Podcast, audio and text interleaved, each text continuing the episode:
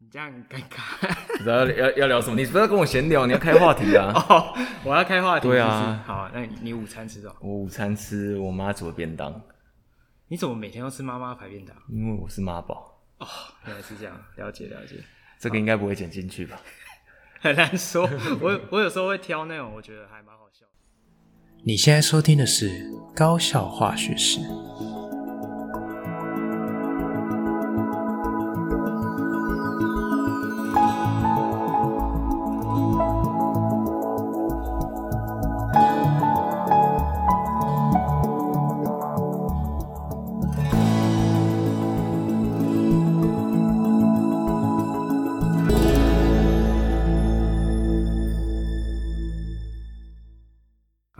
我是吉米斯，欢迎回到我们频道。我们今天呢、这个节目很荣幸邀请到，就是一个很神秘的这个资深行政人才。好，那这个。吉米斯对他其实是敬仰已久了，哦啊，我们虽然是老同事，但是其实我对他真的是打从心里的佩服，因为他在这个学务工作呢，担任这个主任工作很多年，哦，就是真的是一个资深的行政人员，哦，那今天也是想要邀请一下，就是这位资深行政，哦，来跟我们分享一下，就是有关于学校行政的一些相关的事情，这样，那我们是不是请这个神秘客？先自我介绍一下，哦，不是应该要掌声一下吗？呃，好，那我帮你掌声。好，哎，各位听众大家好，我是白咖。那刚刚呃，吉米斯说我是资深行政人才，其实不太敢当啦，因为现在基本上只要做超过两年，就算是资深了。那你做几年啊？呃，我做六年。哇，那就是超级资深啊！没有啦，人外有人，天外有天。所以你听过最久的是几年？将近二十，主任这个部分。哦。对哦，那真的是，好啊，你继续啊，不好意思打断你。嗯，我先要自我介绍。对，嗯，我是刚刚说过了嘛，我是白咖。嗯、那我目前是高中老师，我是高中部的老师，嗯、那是教社会科，就是公民与社会。嗯，对。哎、欸，是不是主任蛮多都是社会科的、啊？也没有哎、欸，真的吗？就还好。其实学以学务来说，看到的大众还是会是体育课老师。嗯。这有什么关联性吗？呃，可能过去传统思维吧，因为以前学务处叫训导处啊，啊、嗯，那是训导处过去比较多强调是在学生管教的部分。那为什么是体育老师？体育老师看起来比较凶。呃，这可能是汉操比较好。对，这可能是一个原因嘛。嗯、那再来，可能是在体育老师的求学成长背景当中，有些可能是经过呃专业球队的训练。嗯，对，所以可能在人格特质上面会比较适合担任学务工作。哦，那那这样子讲起来的话，是不是学务主任的部分其实女性是比较少？相较之下啦，但是近年来也是有一点点调整，嗯、有一点点。哦、例如说以，以以我们这个行政区来说，嗯，呃，我们这个区域的呃，以国中部来说，其实。大概是一半一半，就是男性别比大概一半一半。哦，是哦。对，嗯，哦，好哦。那呃，掰咖 这样叫你好像有点不太习惯。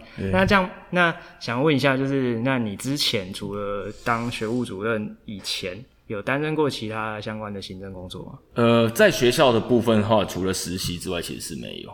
所以你实习的时候有做过？呃，其实实习的时候就是一般。老师行政都会有行政实习嘛，就待在处室啊。那、啊、你那时候都是我呃，我们当时因为实习半年，那半年就被切成两个单位，一个单位是、嗯、我第一个去的是图书馆，嗯，对，高中的图书馆。那高中的图书馆相对来说就是比较算是后勤内部的单位啦，嗯、排排书之类的。呃，然后借书啊，然后办一些相关的活动也是会有啦。嗯、那我们那个学校的。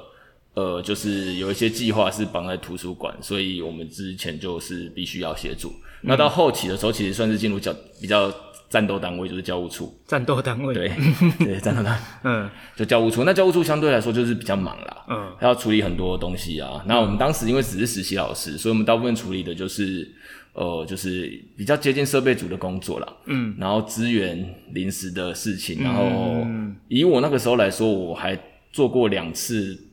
全校性的竞赛的主持人，嗯，跟活动规划，哦，对对，你那时候当实习老师就委以重任哦，嗯，就表示你就是真的是资优秀行政人才啊。呃，不敢当，不敢当，因为呃，这个您的听众很多，不太好意思讲 为什么会这样。是吗？但是还好吧，知道的人都知道了。哦，对对对。那你还记得吗？你当初在学校里面要去接这个学务的嗯主任的工作，嗯、是在什么样的契机之下？还是说有发生什么事情吗？可能。哪一天脑袋突然不清楚吧，所以是校长找你去？没有了，当时的状况是，呃，因为我我们学校我来的时候，学校其实是高中部刚成立嘛，嗯，那其实大部分的呃行政处室的主管其实都是国中部的老师，嗯，那对于学生的一些事务，包括活动啊管理方面，当然就跟我们印象中的高中会不太一样，嗯，那所以当时其实就想说，诶，如果是我在当的话，我会怎么样去改变这个这个状况，嗯，让我们学校比较像是一一个高中的校园，嗯，至少在我们这个部别啦，是。对，所以当时就有这样的想法，呃，也不能说自愿呢，因为当时刚好校长有找我，嗯，那本来是问我另外一个厨师。哦，对对对，那是是战斗单位，战斗单位。哦，对，所以所以你那时候是是跟校长表示说，你可能是对学务这一块比较有兴趣。对对对对，哦，就是如果相较之下啦，嗯，就如果没得选，嗯，对，是哦，对。那呃，OK，好，那因为我觉得啦，我自己的经验就是像你刚刚讲说，哎，我以前我们在担任实习老师的时候，都需要去行政实习，但是其实我自己的自己本身的经验，我是觉得说。我在担任实习老师的那个阶段，其实我接触到的行政工作非常的粗浅。对，我可能不像你那么优秀，就是委被委以重任这样。对，那呃，一般来说，我自己的感觉就是，以我们的学生来说，他们其实也不太知道说行政老师通常都在干嘛，他们为什么会存在这个学校里面。那我相信很多听众也是。那你会不会简单的跟大家呃说明一下，说，诶，为什么行政会有这个？行政的工作的职职务，然后他在学校里面扮演怎么样的角色？这样子。嗯，行政工作基本上，行政在以以我们的国家的文官体系来说，行政其实就是在呃行政机关负责在执行国家的计划或是任务。我、嗯、我是这样认为啦，有点像公务员。对对对，所以其实你说学校需不需要有行政？学校当然需要有行政啊，嗯，不然老师可以去试想看看，今天以以教务处来说好了。我们今天学生要报名考试，嗯，如果没有行政单位，那就是各个老导师要去协助报名，对，就是如果没有中间这个单位的协助协调，做一些书、嗯、或是一些呃上级机关的一些政策的推动的话，其实这个学校会很难运作，嗯，对。那这个是他扮演的角色，那你觉得就是这个重要性，除了可以做一个任务，或者是这个。嗯嗯，怎么讲？就是业务的一个对口之外，那他在学校的教育里面有没有扮演什么样的角色？嗯，在学校的教育里面，他扮演的角色，其实我还是觉得蛮重要。毕竟我也当过蛮多年行政的嘛。嗯嗯。那呃，其实也可以去想看看，假设今天我们没有行政单位的时候，其实呃，就是很多业务没有办法推行之外，其实我觉得最重要的是。呃，我们没有办法去呃，让我们学校的整体的效能提高。嗯，哦，那效能它的层面其实很多啦，嗯、那也许是学生的升学啊，嗯、也许是学校的声誉啊，学生的活动参与的状况啊等等。嗯嗯，所以我们必须透过行政单位的协调，嗯，跟推动来让学校。提升它整体的行政效能，或、嗯、或是办学绩效。嗯嗯，好。那因为我刚刚听你从一开始说想要接行政的那个初衷，其实是有一个愿景在的。嗯、对，那呃，其实我们就是老同事到现在，我我也记得你那时候有提到很多的理想，就是那时候也是希望说，我们学校对于这个高中部的这个。学生的生活管理啊，或者是各项的活动，会比较像正常的高中。对，那你可不可以简单的说一下，就是你那时候有没有什么比较具体的，就是有点像是一种愿景或是理想这样子？比较具体的愿景，嗯嗯。基本上我，我我可能因为我自己求学经验的关系，嗯、我会认为参与学生，包括社团，嗯，或是学生活动是很重要的，就是不会局限在说只是把书念好、考试这样部分。嗯、所以当时我在接任这个工作的时候，其实给自己的一些目标，其实就是把学校的活动的层面稍微提升，就包括社团活动，嗯，然后包括例如说校庆活动，嗯，对，就是不要让孩子觉得到学校，哦，我只能念书，嗯，然后念完书我就走了。那在学校里面，其实你你问这些孩子，你你十年后问他们说，哎，你记得你呃在我的公民课学过什么？他们可能不记得。可是你问他有没有参与过什么活动？诶，也许他会记得哦，我们那一年的校庆发生什么事情，嗯、或是我们班参加过什么合唱比赛之类的。嗯，对，所以当时是抱着这个想法，嗯，想说，诶，可以去试试看。那你试了之后，跟你想象的一样吗？呃，你其实不完全一样啦，因为学务单位里面其实分有很多的组别，我们分成五个组嘛。嗯嗯，对，可能有生辅组、生活辅导、嗯、学生的呃。的一些管教管理，嗯嗯、然后还有一些生活上面的辅导，嗯，然后还有体育方面的，还有卫生，然后还有、呃、社团。以高中来说，就是还有呃社团活动组，嗯、那还有训育组，嗯，对。其实你进去之后会发现，接触的东西跟原本想象的不太一样。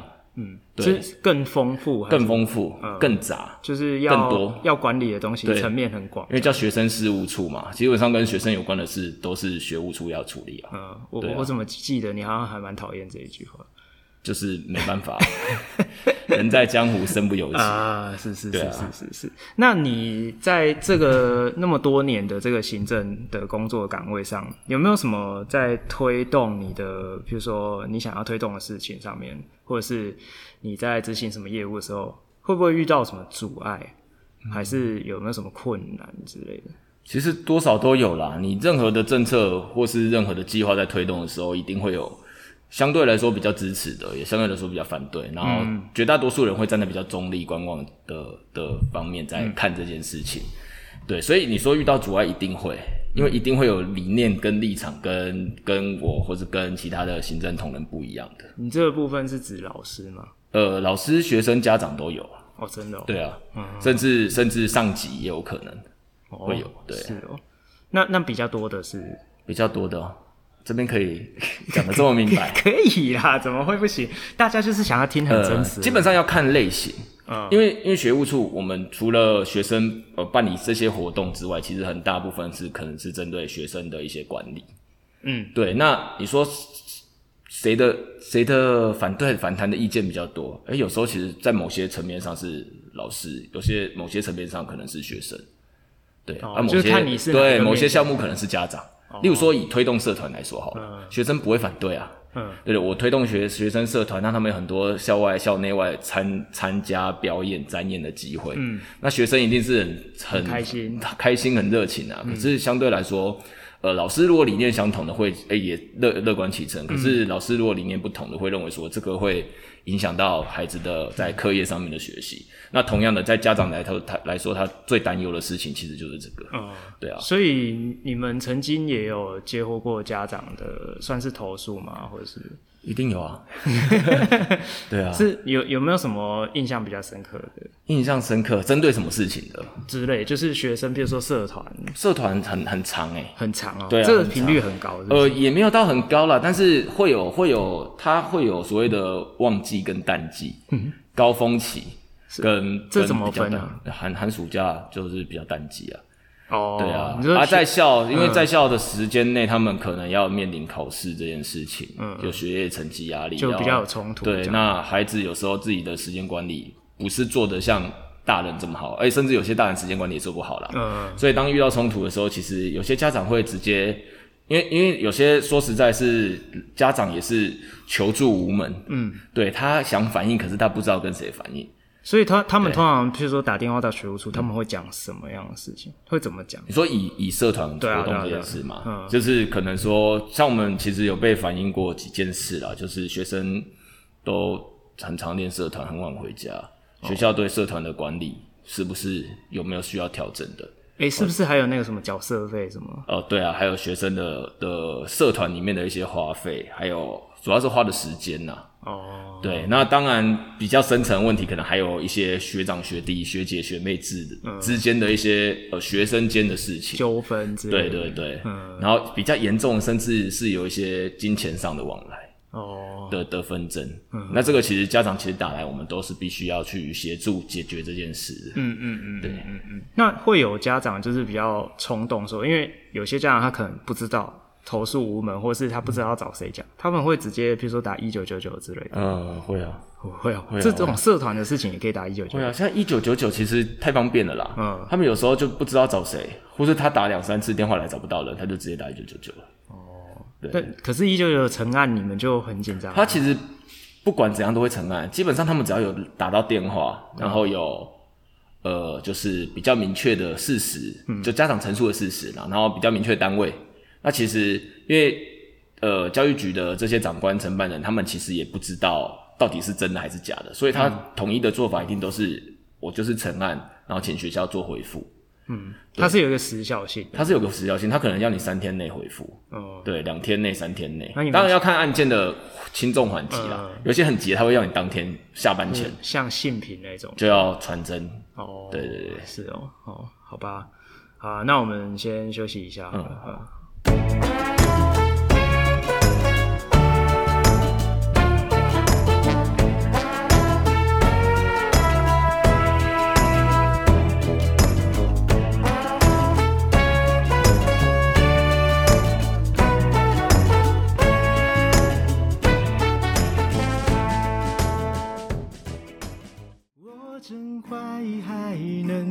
想痴心，我很好骗，只需要动用几滴眼泪就会实现。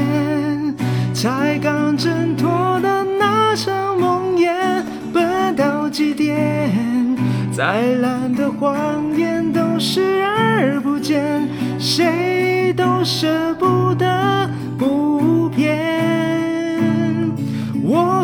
我很好骗，对爱太渴望，变成死穴，所有防备全都防不了孤单侵略，随便个谁就迫不及待又掏心掏肺，我是否一直都在自我欺骗？不错啊，不错啊，你蛮厉害的。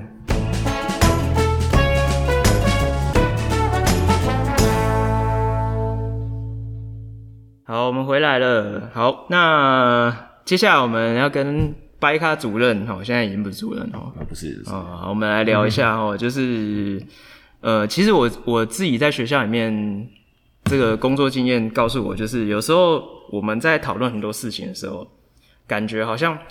行政好像有行政的考量，那老师可能也有也有老师的考量。那你会不会有时候觉得说，行政跟老师好像有点像是站在对立面，还是你觉得不能这样子看？哦、呃，我觉得其实事情的本质都是大家希望把这个事情完成，那原则上都是希望是为学生好，为学校好了。嗯，所以说是站在对立面，我觉得不尽然。虽然有时候我们真的也会这样感觉。嗯。对，但是其实比较多的时候，其实就是你在不同的有有一句话叫“换的位置，换的脑袋”嘛。其实换的位置真的会换的脑袋啊，嗯、对吧、啊？你在不同的角度看到不同的东西，你会着重的点不一样。嗯、那行政单位有时候因为比较容易去接触到一些呃可能核心的法规，嗯，或是一些教育比较我们说的在法规面的现况，或是在呃。教育局的一些教育政策推动，所以有时候行政段老师其实可能会接收到一些比较新的讯息。嗯，那有时候带回来的时候，可能会跟过去传统的一些老师的想法跟做法不太一样的时候，其实就会容易发生冲突了。嗯，那你有没有印象中印象比较深刻？就是譬如说，你们现在有要推动一一一件事情，或者是有要跟学校老师讨论什么事情，然后受到强力的反对，有有。类似这种强力的反对哦，我印象真的这几年教学里面印象最深刻，其实那时候还不是我当行政啊，嗯，印象很深刻就是之前我们在推动教专嘛，嗯，对，就是教师专业发展评鉴，你说那个消失的那个教专，对，现在已经消失了，但是当时其实这个这个政策进来学校的时候，其实是蛮多老师反弹的，嗯，对。那老师反弹的理由，当然就是认为说这个东西没有立竿见影的效果。那既然没有效果，为什么要我做？嗯，对。但是我们都知道，教育其实很多东西是需要时间累积的啦。对，对，它不太可能说你一个口令一个动作，然后马上就有改善。嗯，它需要一些时间。嗯，对。所以虽然这个政策现在已经消失了。对，那它也有转型成其他的啊，例如说我们现在不是法规也都规定说每年都必须公开授课，嗯，其实这个就已经是接我我觉得这个就是一个。理念的慢慢的推动延伸到现在的法规上面的东西，因为我觉得教育主管机关他们在制定一些相关的推动一些相关的东西的时候的政策或是呃做法的时候，其实它后面呃基本上都会有一些连带的理论依据啦，然后可能未来也会变成所谓的法制化，嗯嗯，对，所以这个是我我当时算是印象比较深刻的事情，嗯，对，就针对你。刚刚吉米斯提到的这个问题，所以所以你印象中是说，嗯，这个政策当初要推行的时候，校内老师是不愿意接受，所以投都投反对票。我没有我没有这样讲，你不要挖洞给我跳。没有啦，印象中就是有老师反对了，而且那个反弹的力道蛮大的。嗯，但是不是所有老师反对？就像我刚刚提的，其实政策这个东西就是，呃，应该是人人的民意分布就是这样，会有极端的两边，跟一大群没有意见的人。嗯嗯，对，那没有意见那边人，就是很多都是上面怎么说，或是主管要求怎么做，他们就配合。嗯，对，可是会有很支持这个政策，也会有很反对这个政策的。那那你是怎么看？就是因为通常学校在决定或者是决策一些重大的事情的时候，都是在比如说校务会议的时候。但是你怎么看？说校务会议的时候要怎么样？呃，让这样的一个沟通是可以比较顺利的，因为通常在短短的那一个小时、两个小时会议里面，有时候行政接受到资讯可能是一个长长久下来，或者是你有看到详细的法规，所以你们会有一定的认知。可是当场的时候，老师其实不太不太了解，那会不会常常会演变成就是说？呃，其实大家其实也没有搞清楚事情的原委，然后就是看到同事有反对，我们就跟着反对这样子。会啦，就是人都有从众效应嘛。哦，对啊，其实其实会啦，因为呃，在校务会议那个短短的两个小时，然后又通常都会是在假期的最后一天，大家都对对，就是诶准备要放假了，对，大家其实都想要赶快离开，所以在那个场合，其实你。很很多事情，你说他们有效率吗？其实他们有效率，很快就解决了。嗯，对，因为大家不想留太久。但是有没有经过很神圣的思考跟沟通，就会变成看行政单位的前置作业，嗯、或是这个提案人，因为提案人不一定是行政单位嘛。嗯，他在前置的过程当中有没有去做一些沟通？对，做一些沟通，嗯、就跟学校的一些次级团体，就是一些教师团体，嗯，或是各办公室里面去稍微了解一下，嗯、或者各科去稍微了解一下。各各科老师的想法，嗯嗯嗯，对，所以其实这几年在学校推动某些不一定是政策，有时候是校内的规定的时候，其实就会变成有些可能知识比较大的，其实还是会有先行的一些相关的工作会议去跟大家、嗯、呃这个发布这个讯息，嗯，只是可能是因为这个东西就是课程体制嘛，嗯，层层下去，啊，开会的老师有没有把讯息确实的转达到到科里面，嗯、或是年级里面，这个我们就不得而知。嗯嗯嗯，对，所以会变成有确实是有部分老师，他可能知道开会的会场，他才第一次看到这个资料。嗯，那看到第一个看到这个资料的时候，他也许没有消化这么快，也许他很快就发现问题。嗯，可是这个问题也许在之前可能有被发现过，也有可能没被发现，嗯、所以就会变成在开会的当时。呃，如果说没有经过一个事前的沟通，可能就会让会这个会议变得很冗长。嗯，对，然然后大家又更烦躁这样子。对，好，那因为我之前就是在你还是担任主任的这段时间，看你好像其实蛮常加班的，就是像譬如说学校学生要去校外教学啊、公民训练啊、毕业旅行，其实。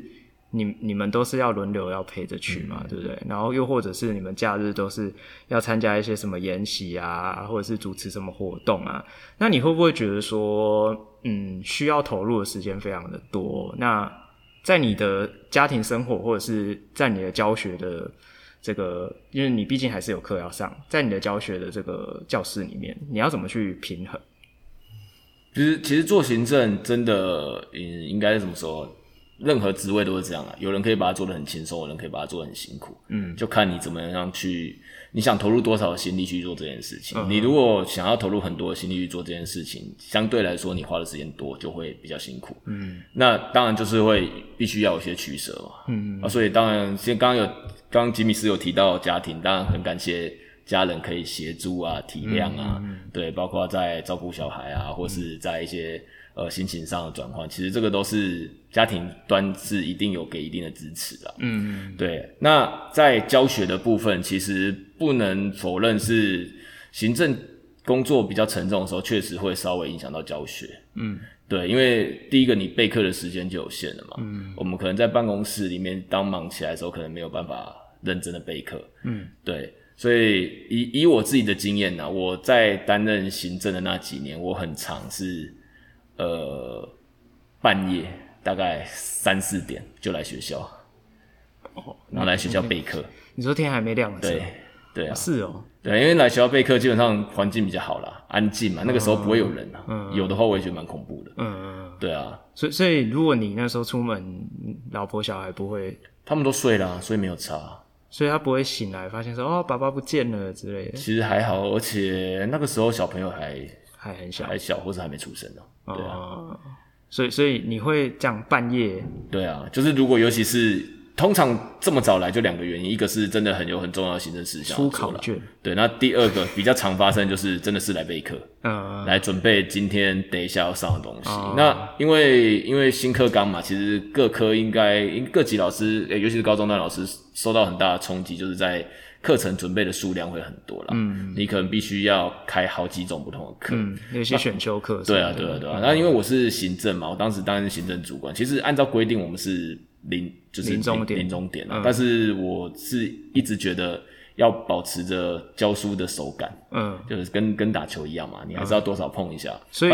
可能做了六年，你书籍里面的东西你可能都忘得差不多。了，所以真的会比较生疏，稍微啦，嗯，对啊，尤其是一些新的东西，因为新的可以可能第一次、第二次教，嗯，啊，当然旧课纲的部分，因为我们都已经教过很多很多届了，嗯，对，那。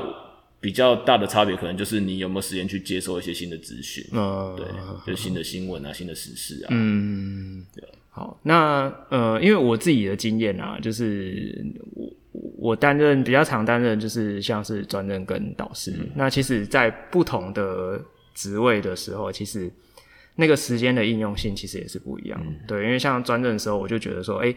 时间比较弹性，可以好好的开发课程啊、备课啊。那可是当导师的时候，就觉得说，我、哦、好像比较没有心力去做这件事。嗯、我相信当行政更是如此嘛，嗯、对不对？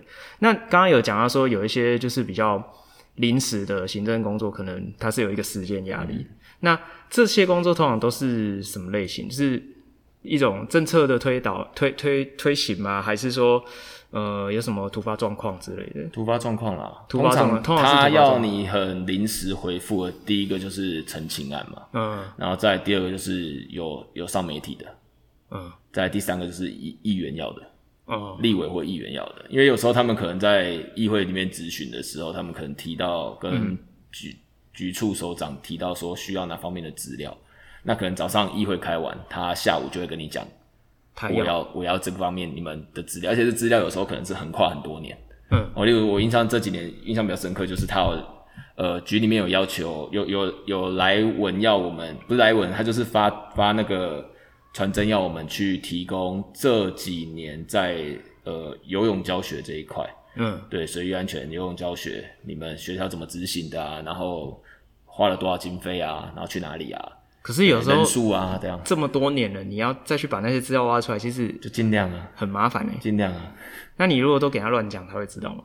呃，因为因为局里面也会有，例如说他每年和多少这个游泳游泳的经费给我们。嗯，如果太奇怪，他就会发现。对啊，你不能太胡乱呐。嗯。对啊，还是要有你还是要有所本啊，不知道就说不知道，说那个资料因为已经太久远太久远了，所以已经没有留存了。哦，是哦。那你有没有印象中，就是有没有什么上面交办下来的任务，真的是觉得我真的是没办法配合你，或者是你你自己都觉得是很不合理？有有类似这样的经验吗？自己觉得很不合理哦。可是这个方便讲吗，我还想在教育圈混。对啊。呃，你这样讲就是有嘛，对不对？呃，多少会有一些啦。嗯，那我印象比较深刻是有一年，呃、欸，就其实就这这这两件事啦，就是局里面有希望我们学校来承办一个活动嘛。嗯，那承办活动的那个时候遇到就是疫情，嗯，就是大概去年的这个时候，嗯，对，那那个疫情，它其实那个活动其实就是一个简单的演习啦。讲师其实、嗯、其实在呃局里面都已经帮。帮帮忙安排好，我们只是要做，例如说手册的编纂啊，然后整个流程的安排啊，嗯，对啊，然后一些联系，嗯，但是呃，因为疫遇到疫情，嗯，所以当时很多东西都取消了，嗯，可是局里面有要求这个东西还是希望把它办完，对，要、嗯。啊、把它办完的原因是因为这个是用议员配合款，哦，对，所以这个他还是会有些原因，对对对对对，所以他们今年不花完，那可能之后。就没有了。对，所以这个还是希望，而且他也是，呃，应该也也是局里面有一个相关的计划，是否学生的，嗯嗯、让学生未来去从事这个计划，可以向局里面去申请一些经费来执行。嗯，对，只是这个是当时办的是类似一个说明会，还有一个前一年的像是成果发表会的东西。嗯，对，所以他是希望说在呃办理这个活动之前，诶、欸，办理这个竞赛申请之前，嗯。可以把去年的东西先让老师们知道。嗯，对。就当天我印象中来来的老师应该不超过二十个，所以最后还是把它办完了。对，就是我们市的老师啊。嗯，对，他当时是发文到各级学校，要求学校减排两。嗯，然后最后来了不到二十个。所以这个当时是有点无奈，因为就会觉得说，哎、嗯欸，疫情期间是不是这样类型的活动，嗯，可能可以采别的方式，或是就干脆就延后取消，取消，嗯，对。可是当时就是觉得，好，这个可以，其实还是可以把它进行完。这个这个确实也是顺利的进行完的，因为进来还是有量体温啊，嗯、还是有。是是是对，这个是不是就是有点像回归到你上一个段落讲的时候，其实换了位置就换了脑袋。他们可能在他们的那个位置，他们有他们的考量。对对，对。然后我我们有我们自己的考量，这样子。对，啊、对，那你这样子这些年的经验下来，你会觉得你的那一份同理心，嗯，会会比较好吗？同理心应该会吧，尤其是我今年，因为刚好行政卸任，那我也回到。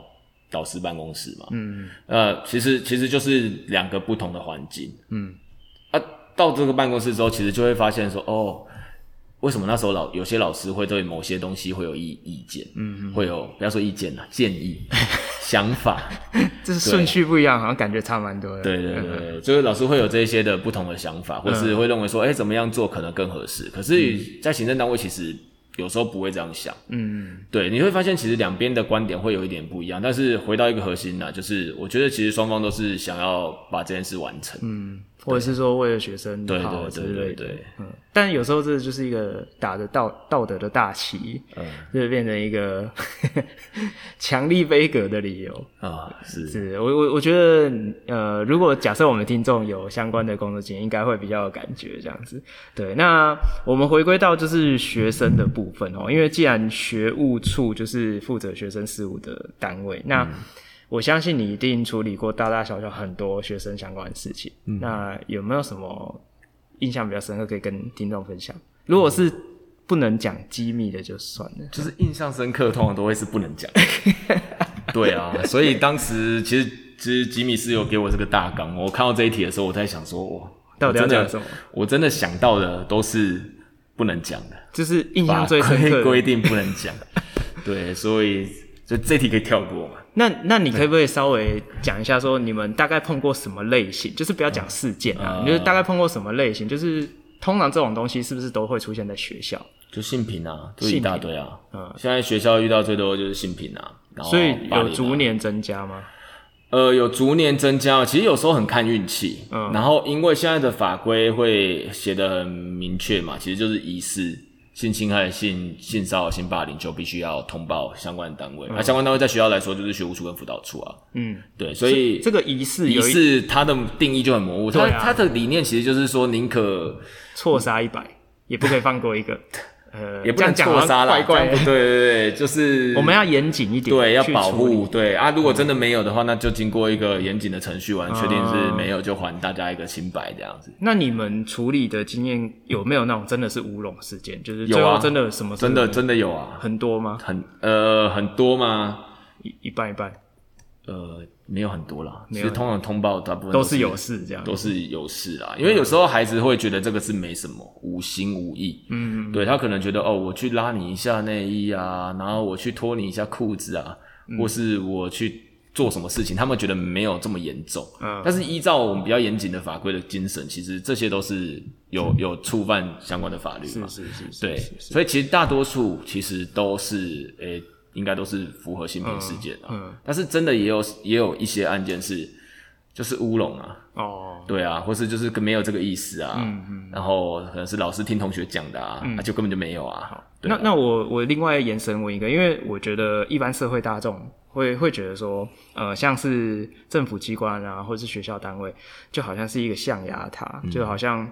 哎、欸，你们很喜欢这样子搓搓汤圆，嗯、大事化小，小事化无。那在你的这个工作岗位上面，你有你你发发会发现有这样的状况吗？还是说其实没有像大家想的那么夸张？其实现在的法规规定都很明确了，嗯，那老师基本上也都有一定的法律素养。嗯，对，所以当这个事情是真的确确实实存在的时候，其实你很多东西你就算想错也错不掉了。嗯嗯，对，通常它有一定严谨的程序。对，你说学校有一些可能真的是很模糊的，嗯，那这个部分当然也许会有一些空间去认定嘛。嗯，可是有一些很明确的，其实真的也没什么，也没什么那个灰色地带可以让你去说有或是没有。嗯嗯嗯，对啊。所以所以其实以我我自己的感觉啊，就是。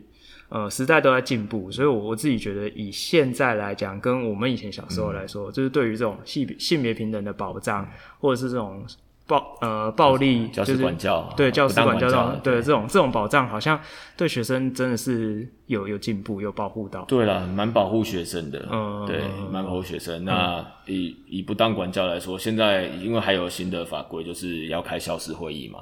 其实它的概念跟性平有点像啊，只要疑似就开，你只要被通报、被举报、被投诉，那学校不知道到底有没有，例如说，诶、欸、说某某老师上课打人、霸凌，嗯，那有还是没有？或者某某老师上课教学不力，对，上课都在划手机，嗯，那学校单位接到这个通报之后，其实现在的规定都是你就要有一个很严谨的程序，嗯，所以不会像是早期。我我不敢保证说百分之百没有搓汤圆、嗯、或是大事化小这件事，可是比起早期来说，嗯、呃，就是更更有一个法治的制度在。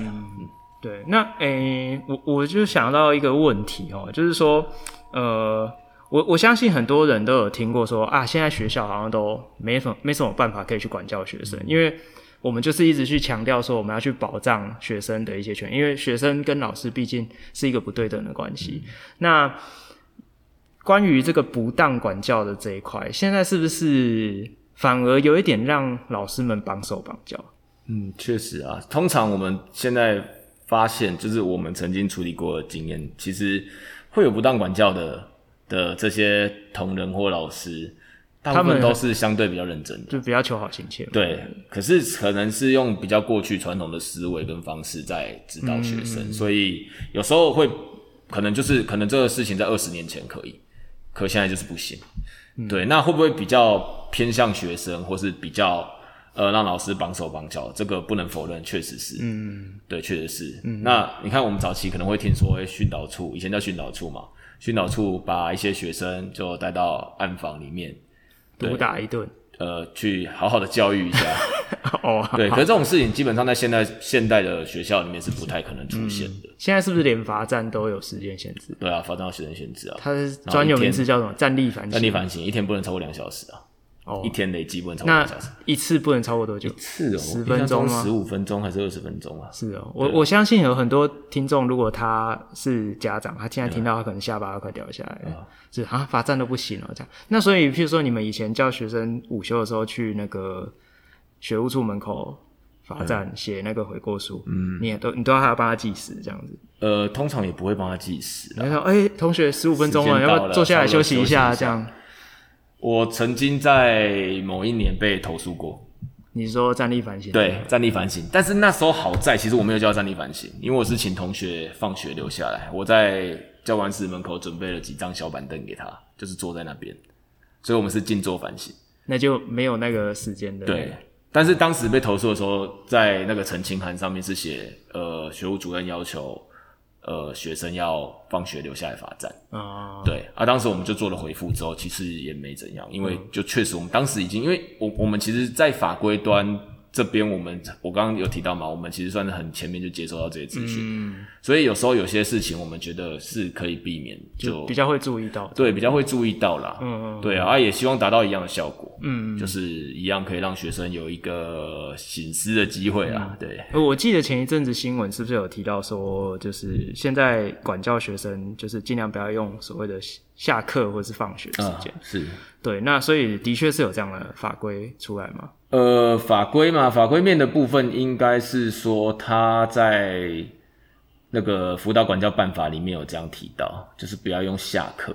嗯、但是因为他写下课，他有时候有时候这个东西就是文字游戏啦。嗯，法规里面我印象中是写下课，嗯，没有写放学嘛。但是放学广义来说也是下课的一种。嗯，所以其实有时候在解释的部分，其实还是会比较偏向学生。可是这对于第一线的老师非常困扰。我如果下课或是放学，我都不能管教他，啊、那那我什么时候我可以管教他？对啊，对啊。那老师们会不会久而久之就是变成说啊，好啊，政府都叫我不要管，那我就都不要管？会啊，确实会啊。你看看学校现在的状况，比方说我们学校各级学校，应该都有很多东西都陆陆续续开放啊。嗯、那老师，那我们其实有时候从另外一个角度想，你如果政策。政策讲的很明确，嗯，那老师也知道怎么做，嗯，行政也知道怎么做，嗯，可是当他有一个很模糊、就暧昧不明的空间的时候，会变成、我们讲比较不好听叫上上下交相贼啦，嗯、就是上面觉得呃呃，就是行政端觉得是老师要处理，老师要管，可是老师会觉得呃，你行政端都不管，为什么是老师要管？嗯，对，嗯、那行政端会觉得啊，老师都不管，我行政怎么管？嗯，对，好，那嗯。OK，好，那我觉得说，嗯，我自己的感觉啦，我觉得说，呃，这些年来真的是非常多事情都开放了，就是说法禁很很多年前就开放，然后慢慢的像服装仪容啊，就越来越有弹性啊，宽松，然后到现在最近最流行的两个议题就是早自习跟那个定外食嘛，对，那这些都是越来越开放了，但是。我相信我们的角色定位在学校是为了说去培养学生的一个好的生活习惯，或者是一个正确的价值观。那你是怎么看待？如果说假设这些呃我们能够用的这种手段，或者是呃可以辅导管教的办法都都被政府一个一个拿掉的时候，慢慢那我们要怎么去管理学生？如果站在你自己身为一个老师，或者是你有担任过学行政的这几年来看。嗯其其实越来越困难了，这个必须坦白说。嗯，对啊，因为其实嗯，已经老师手上没有什么武器了啦。嗯，老师仅存的武器可能是成绩，但是以现在的升学制度来说，这个成绩也不能在校成绩不一定不一定对学生有约束力。嗯，对，以前学生可能很怕被当啊，被留级啊，嗯、但是现在其实连成绩他都，哎、欸，我同样学历、嗯、同等学历，我没拿高中毕业证书或者国中毕业证书，我一样可以升学。嗯。那很多学生自然而然就不会在乎这件事情，嗯，对啊，所以确实，我觉得现场的老师是很辛苦的。我们是不是好像也只剩下可以只能动之以情，碎之以理？但是他不、啊、不鸟你，你也是没办法。对啊，就是现在都强调真相管教嘛，嗯，对啊，你也不能有什么太，对你念他，他他有听，他有听进去，有听懂，有改善，就他就是佛度有缘人啊。是是是是，可是有些有些孩子确实他可能。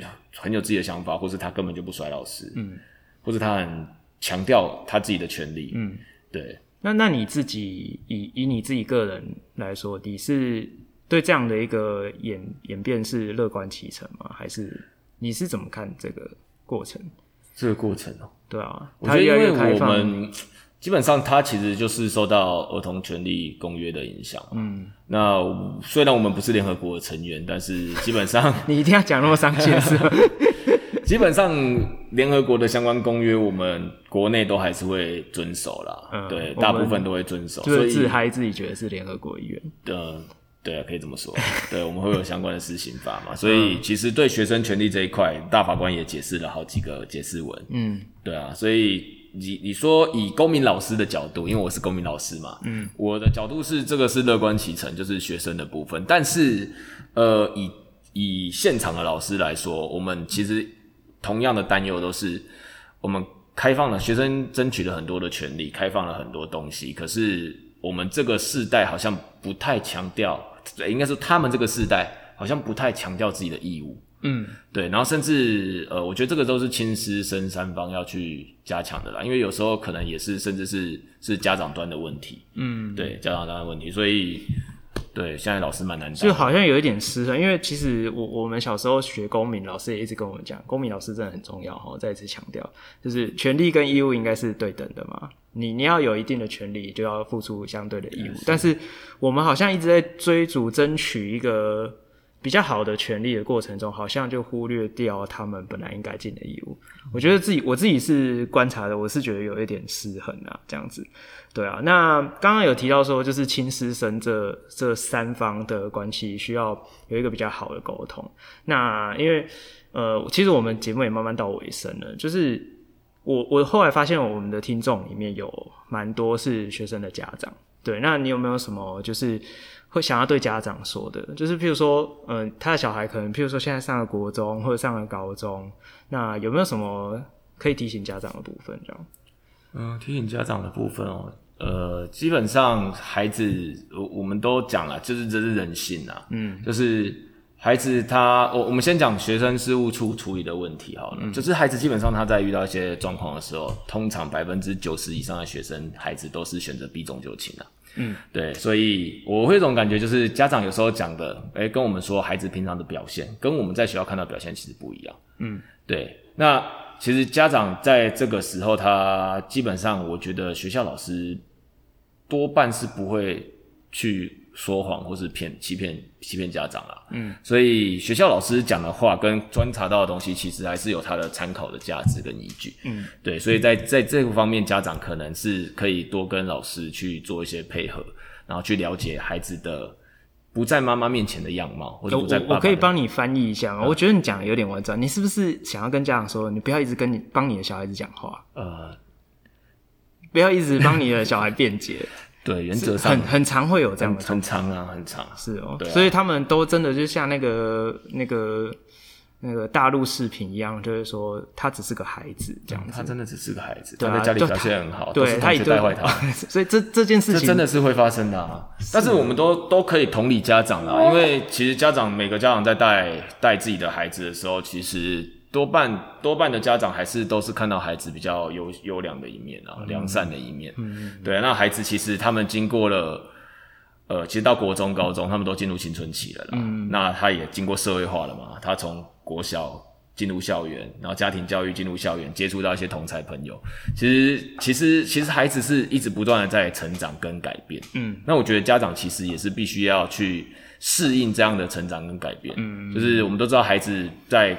青春期的时候，就人家都说风暴期嘛，嗯，所以风暴期很多的行为样态，可能跟你平常看到的样态是不太一样，嗯，对。嗯、那这个时候，当孩子如果出现一些小小的状况的时候，其实其实家长就必须去思考一下自己自己平常对孩子的了解，嗯，跟会不会真的是跟你看到的东西不一样，嗯，对啊。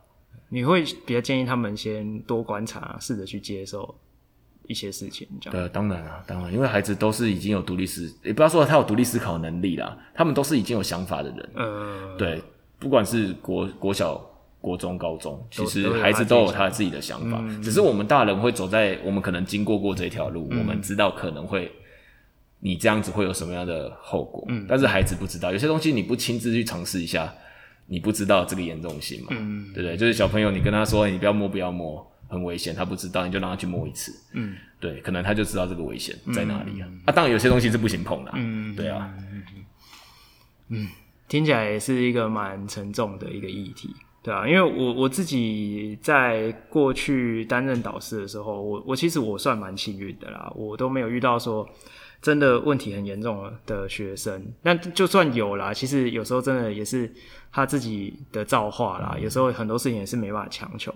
那我自己的班级的家长其实也都是蛮配合度蛮高的，比较没有出现像那种就是一直不让小孩辩解的那种，要就是比较两极啊。一个就是呃蛮尊重学校或是蛮尊重老师，就是他们会。回去之后会帮忙管教，另外一种就是比较极端，就是他真的也都没有在管，或者是他也没有心力去管小孩的事情。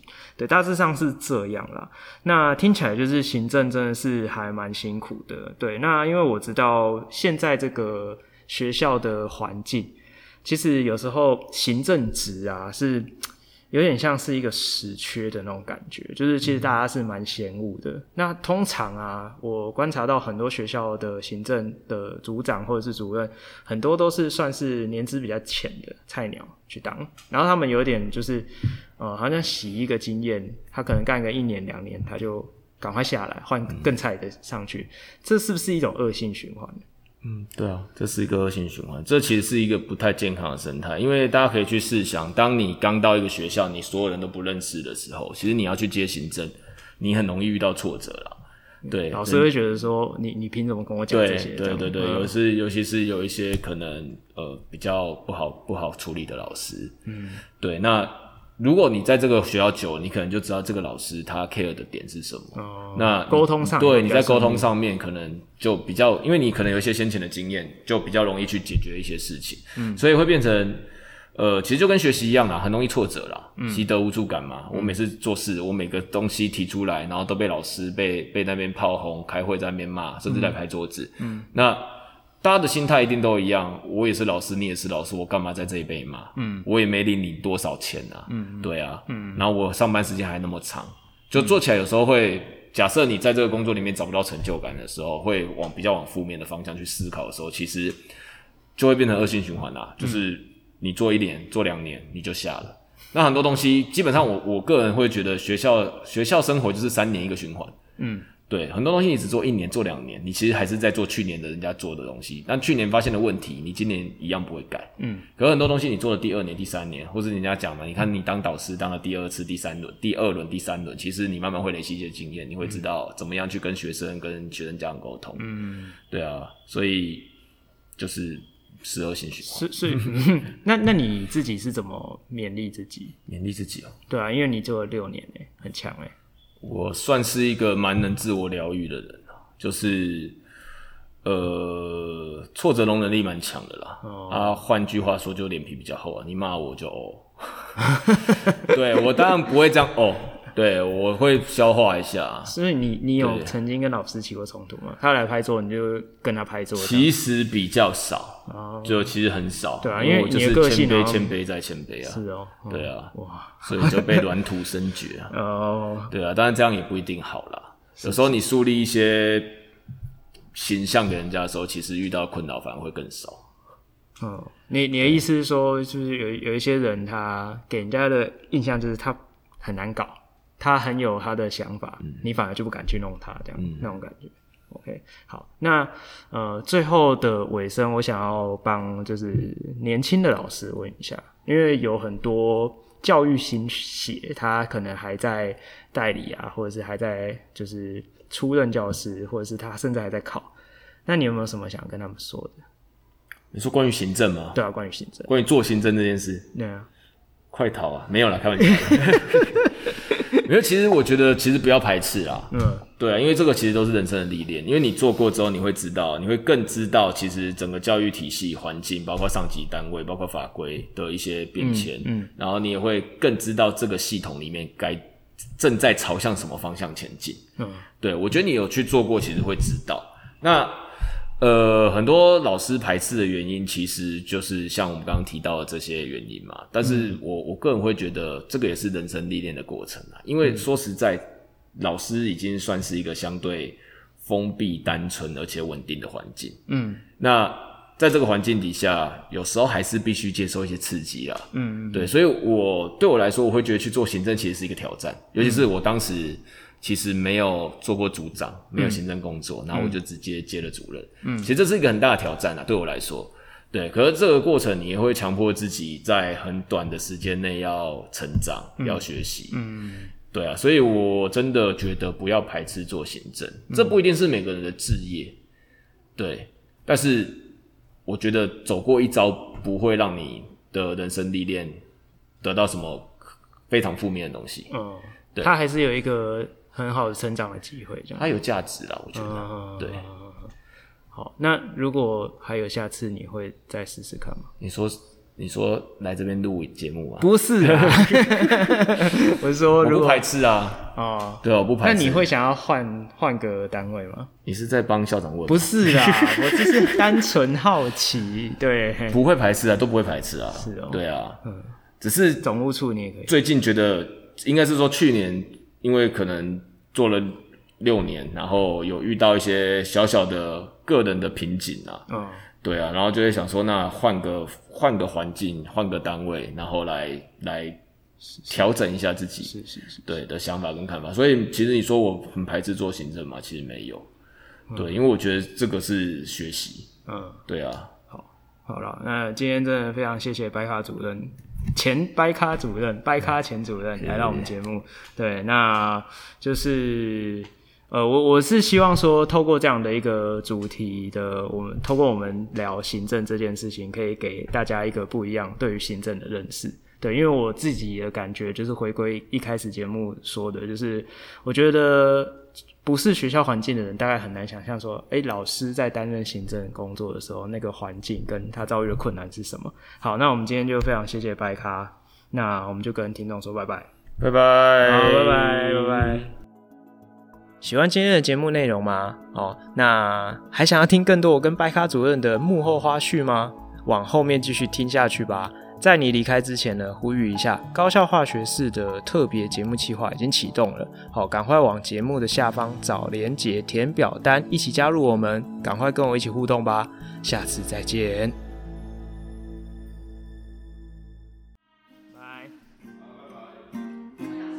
拜拜。拜拜。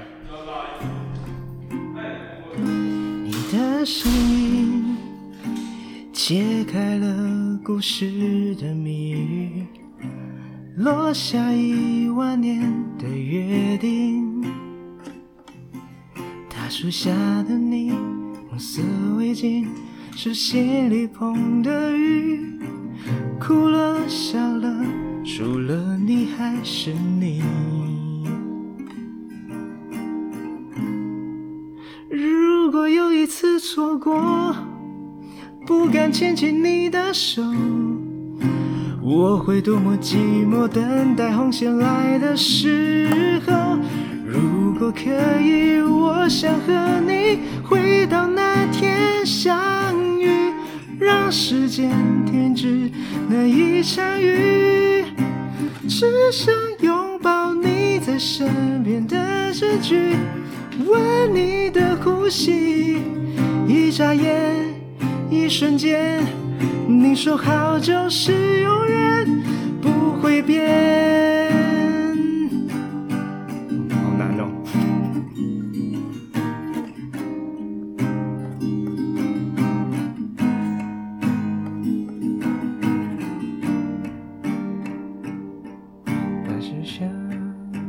然后呢？落下的你，红色围巾，手心里捧的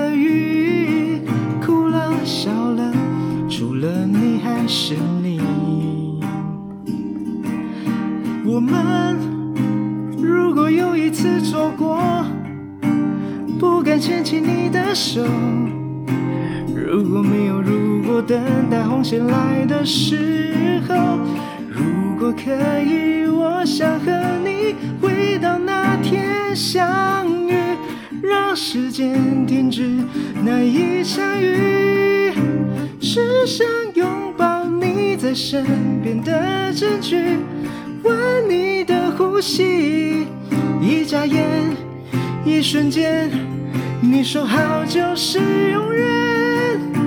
如果可以，茫茫人海千你一眼相遇。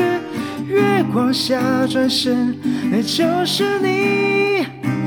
红线划过深藏轮回的秘密，我挥霍运气，因为你才让我背对命运，不害怕靠近了，相信了，到底我们爱得有多狼狈。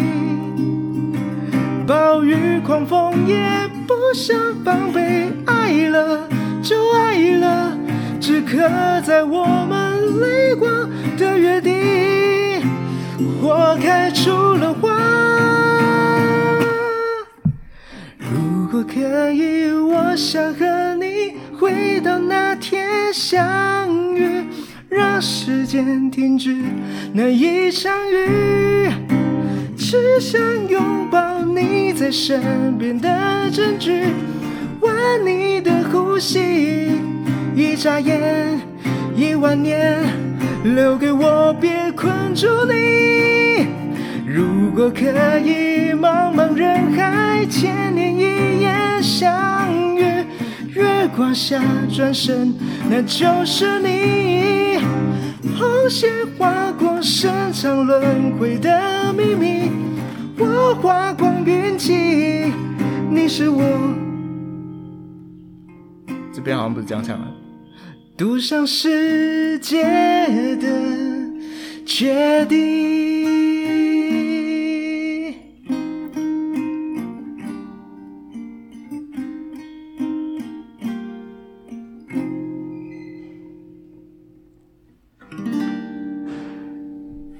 宾掌声鼓励。我觉得超难的。